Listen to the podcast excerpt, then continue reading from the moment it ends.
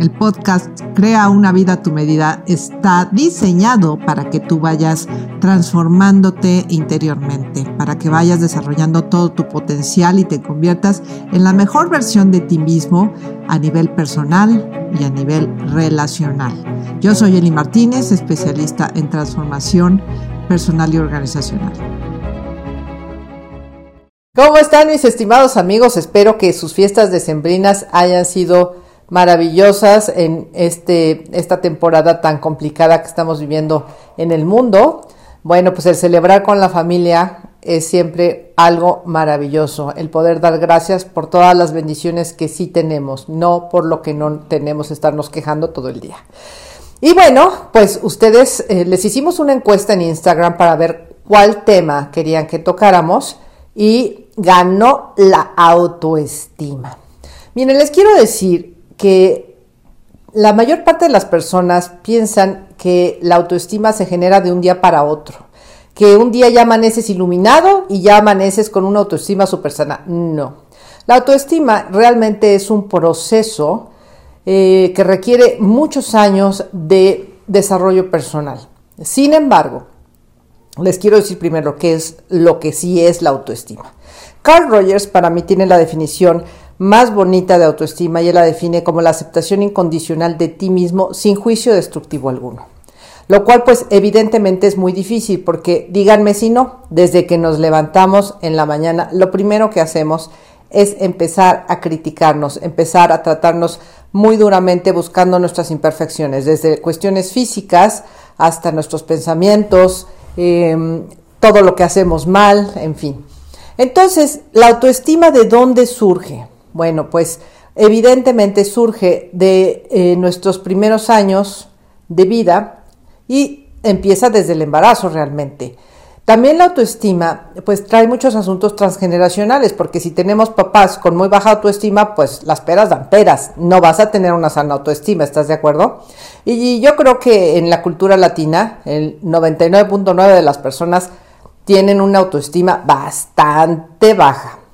Pero bueno, ¿Qué pasa? ¿Cómo se gesta? Resulta que los seres humanos tenemos lo que se llaman heridas primarias.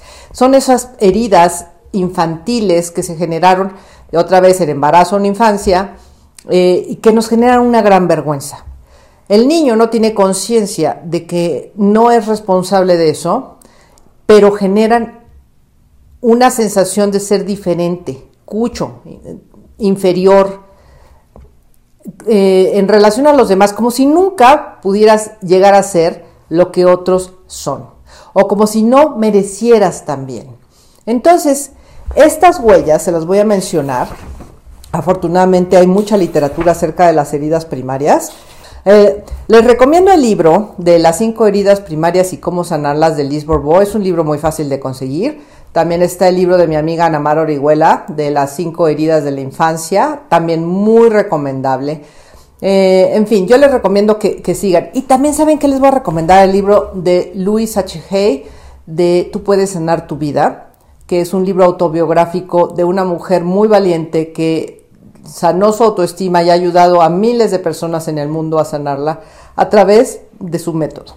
Entonces, estas heridas primarias la primera es el abandono. El abandono es una herida que se genera en todos los seres humanos en uno u otro grado, mayor o menor grado, porque em, desde que te naces, imagínense que estás en el vientre de mamá calientito, contenido, y de repente te sacan a un medio externo, muchas veces te separan, te meten en una incubadora, en fin, es un proceso un poco traumático, pero bueno, es una herida de abandono normal que todos los seres humanos tenemos.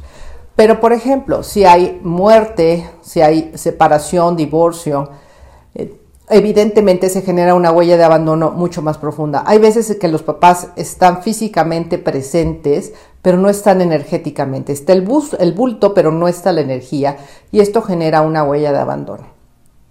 ¿Qué va a pasar cuando seas grande? Pues que te vas a relacionar con personas que te van a abandonar física y o emocionalmente, o a las cuales tú vas a abandonar. La siguiente herida es la más dolorosa de todas y es la herida de rechazo y o exclusión. Y a diferencia del abandono, el rechazo es una herida que em, siempre es voluntario. Es decir, el abandono muchas veces no es porque se quieran morir o porque se quieran divorciar o separarse de los hijos, pero el rechazo siempre es voluntario y la exclusión es voluntaria. Ambas heridas son sumamente dolorosas y son las más fuertes porque tienen que ver con la sobrevivencia. Imagínense en la época de las cavernas, el ser abandonado significaba una muerte segura. Por lo tanto, son huellas muy, muy profundas. En la huella de rechazo, ¿qué va a pasar? Pues que tú te vas a autoexcluir para no ser excluido o eh, vas a sufrir, por ejemplo, cuestiones como el bullying, como el moving, y te vas a casar o relacionar cuando seas grande con personas que te rechacen y o te excluyan también. La siguiente herida que es muy dolorosa es la de traición. Y es aquí cuando papá o mamá tienen alguna infidelidad o cuando tú cuentas algún secreto y le dices a tu papá o a tu mamá, por favor no lo cuentes o a algún ser querido e inmediatamente lo cuenta. Entonces eso genera mucha desconfianza en las relaciones. Son los desconfiados de las relaciones. Puede generar en un futuro la celotipia, es decir, los celos excesivos. La siguiente herida, que es también sumamente dolorosa, es la de humillación. Y estas personas normalmente tienden a tener un cuerpo bastante voluptuoso, son esas, eh, personas que son que tienen sobrepeso pero como aguado, ¿no? Porque están formando como un anillo alrededor de ellos para protegerse de la agresión. Eh, también está la herida de abuso, ya sea porque sea sexual, porque sea físico o porque sea verbal o psicológico. Obviamente genera esto en la persona cuando sea grande, va a relacionarse con personas muy tóxicas, al igual que la huella de humillación. Después está la herida de injusticia, que es cuando tienes algo y te lo quitan. Por ejemplo, aquellas familias que son despojadas de sus bienes, que son embargadas. El niño muchas veces no entiende por qué está viviendo esa situación o cuando hay divorcio y uno de los padres protege a la nueva familia y desprotege a la antigua. La herida de indignidad, este que soy yo, no es suficiente para ser querido. O sea, soy tan, tan defectuoso que cómo me van a querer, cómo voy a merecer algo bueno. Y también está la herida de desconexión, es decir, es, esta se da en familias donde hay muy poco contacto físico, que son familias como muy aisladas, donde el niño no recibe con puntualidad y consistencia la conexión que necesita para desarrollarse sanamente. También está la herida de invasión, que se da en familias muy intrusivas, con padres muy controladores, o también cuando hay abuso sexual, físico eh, y o verbal, también se genera una huella de invasión. Y estas personas tienen terror patológico cuando son grandes al compromiso, tienen eh, mucho miedo a sentirse taragados por el otro y son los eternos novios fugitivos. ¿Te identificas con alguna? ¿Te checa? Pues seguramente sí. Todas estas huellas vienen en mi libro Crea una vida a tu medida, editorial Alama, por si quieres saber más información.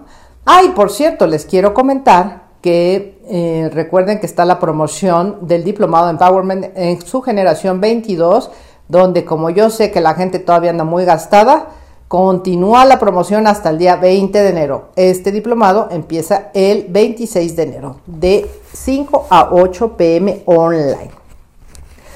Pero bueno, volviendo al tema de la autoestima. Entonces tenemos por un lado las heridas primarias. Tenemos por otro lado las necesidades vitales no resueltas que surgen muchas veces a partir de estas heridas. Una necesidad de amor, de presencia de parte de los padres, de cariño, de seguridad, de protección, de validación, de respeto, de contacto físico positivo, de aprecio. Cuando el niño no recibe esto, pues genera una sensación, ¿qué tan mal estaré yo para que mis papás no me den esto? O sea, el problema soy yo. El niño internaliza que el problema es él, no es el exterior. Y eso va desarrollando diferentes mecanismos en el niño para protegerse, para defenderse, y se vuelve ya sea el obediente, o se vuelve el simpático, o se vuelve el rebelde, o se vuelve el invisible, el mecanismo que más le funcione para poderse adaptar al medio. El tema es que, como les decía en un principio, estas huellas generan una gran vergüenza, que esa es la emoción más dañina que puede tener el ser humano. La vergüenza es el yo juzgando al yo. Y tú solito te condenas y tú solito te, menosprecias porque crees que eres diferente. La vergüenza, curiosamente, se sana hablándola. Cuando tú te oyes hablando con otra persona en relaciones de intimidad, de intimidad obviamente no estoy hablando sexual, ¿eh? estoy hablando de intimidad, de cercanía con personas en las cuales tú confías, es cuando vas a poder empezar a resolver estas heridas y darte cuenta que tú, que no fue tu culpa, que tú no estabas mal, que tú tenías todo el derecho de recibirlo, pero otra vez, los papás hacemos lo mejor que podemos con las herramientas que contamos. Y desgraciadamente, pues los papás estamos hechos para traumar a los hijos y lo hacemos muy bien. Esa es nuestra chamba. Pero aquí la intención es que tú como adulto, como persona consciente, empieces a trabajar en estas heridas y a darle a tu niño interno lo que en ese momento no recibió. Por ejemplo, si yo tengo una huella de rechazo y me excluyo o me excluyen, yo soy la que necesito empezar a incluirme con personas en las cuales sí confíe y personas que realmente me aprecien. Si yo, por ejemplo, no recibí la seguridad, la protección que yo necesitaba cuando era niña, pues entonces yo necesito darme esa eh, protección y esa seguridad que no recibí. Ese es el trabajo. El trabajo es dejar de esperar que vengan de afuera a darnos lo que nosotros necesitamos darnos ahora como adultos y como personas conscientes y tratar a nuestro niño interno como nos hubiera gustado ser tratados. En este sentido, yo les voy a recomendar eh, que trabajen con el Hoponopono, eh, que es, hay mil videos en YouTube que ustedes pueden seguir. Si quieren, un día hablamos específicamente del Hoponopono, que es una técnica para mí maravillosa para sanar la autoestima. También es importante que te des cuenta y lo escribas. ¿Qué pensamientos negativos te dices acerca de ti mismo? ¿Cómo te sientes a partir de esos pensamientos que te dices? Y sobre todo, cómo reaccionas a partir de esos pensamientos que te dices. Si no haces este trabajo de conciencia, es muy fácil que vuelvas a recaer en tus viejos mecanismos que los has desarrollado para huir del miedo y del dolor. La autoestima sana tiene que ver con aceptarte profunda e incondicionalmente, sí, darte cuenta que no pasa nada por ser imperfecto, que todos somos imperfectos finalmente, pero somos perfectibles. Pero cuando puedes amarte y abrazarte siendo lo que tú eres, eso es un regalo maravilloso. Y te quiero dejar un ejercicio muy lindo que es muy fácil y creo que ya se los he compartido en otros videos, pero bueno, no importa porque en podcast no se los he dicho. Este es un ejercicio que me enseñó un Rinpoche, que es cercano al Dalai Lama, y es simplemente pararte frente al espejo, de preferencia encueradito, después de bañarte, te pares frente al espejo y durante tres minutos obsérvate. No te digas absolutamente nada, nada más obsérvate. Trata de no emitir juicios. Y pasados tres minutos, durante dos más, te vas a decir puras cosas lindas hacia ti. Soy valioso, merezco lo bueno y lo mejor, me quiero, me acepto, en fin, lo que se te ocurra durante dos minutos. Haz este ejercicio todos los días y vas a ver que vas a empezar a sentirte mucho mejor. ¿Por qué funciona este ejercicio? Porque cuando te miras en el espejo estás trabajando con el inconsciente, que es el niño herido. Y si tú puedes empezar a ayudar a tu niño herido a sanarse y a crecer psíquica y emocionalmente, verás una muy franca diferencia en poco tiempo. Bueno, pues yo soy Eli Martínez. Espero que este podcast ha sido de utilidad para ti y si te gustó, por favor, ayúdanos a compartir información de valor. ¿Ok? Nos seguimos viendo en los próximos videos, escuchando los podcasts y estoy a sus órdenes. Bye bye.